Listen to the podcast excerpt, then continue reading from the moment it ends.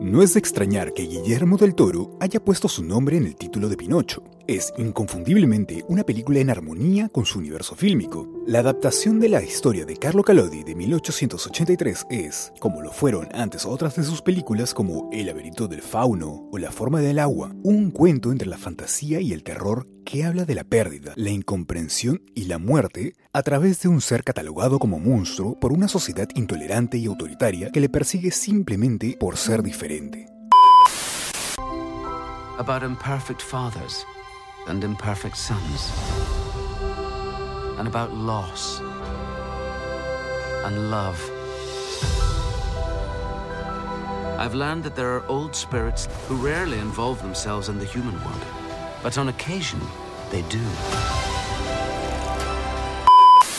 La versión del director mexicano se aleja de adaptaciones precedentes del Niño de Madera para ofrecer un nuevo contexto social y político, la Italia fascista de los años 30. Así, Del Toro convierte la desobediencia en la cualidad central del viaje del protagonista, no por ser un adolescente rebelde y maleducado que debe aprender el valor de la sensatez, sino como un ser libre que busca el amor en tiempos de odio y se niega a someterse a sistemas injustos que convierten la crueldad y la mentira en su principal arma. El prólogo, en el que se condensan los años de vida de Gepetto junto a su hijo Carlo en 10 minutos impecables, se alza como un aperitivo perfecto de lo que está por venir. Esta introducción, además de ser una clara muestra del poderío narrativo del film, sienta las bases tonales y estéticas de una versión aún más sombría y pesarosa de lo que cabría esperar, y que deja claro que este Pinocho es hija de su padre. Porque si algo convierte a esta película en una rareza digna de todos los elogios, es su irrefutable madurez, sobre un tono que equilibra por momentos la balanza con un gran sentido del humor, en ocasiones de lo más negro, incapaz de evitar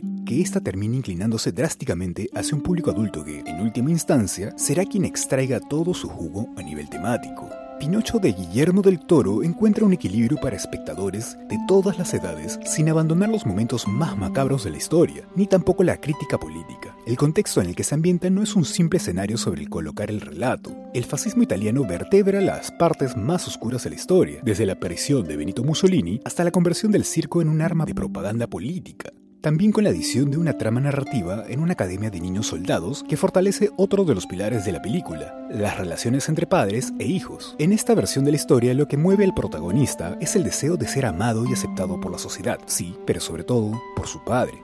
Espera, ¿todavía no me sigues? De paso, también métele 5 estrellas al podcast. Sigo. Por otro lado, Pinocho brilla con una personalidad estética única, que se luce en el original diseño del protagonista, donde Pinocho ya no es un adorable niño de madera, sino el resultado del trabajo nocturno y encolarizado de un carpintero borracho.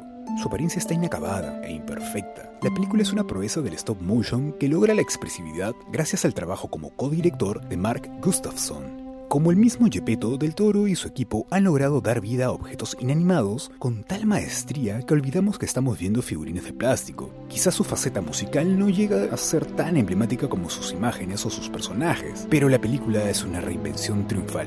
Pinocho, además de ser la segunda obra maestra potencial de Guillermo del Toro, es uno de los últimos grandes títulos del 2022 y un firme candidato a alzarse con el Oscar a la mejor película animada. Wooden boy with the borrowed soul.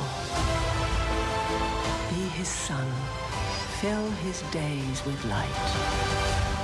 We shall call you Pinocchio.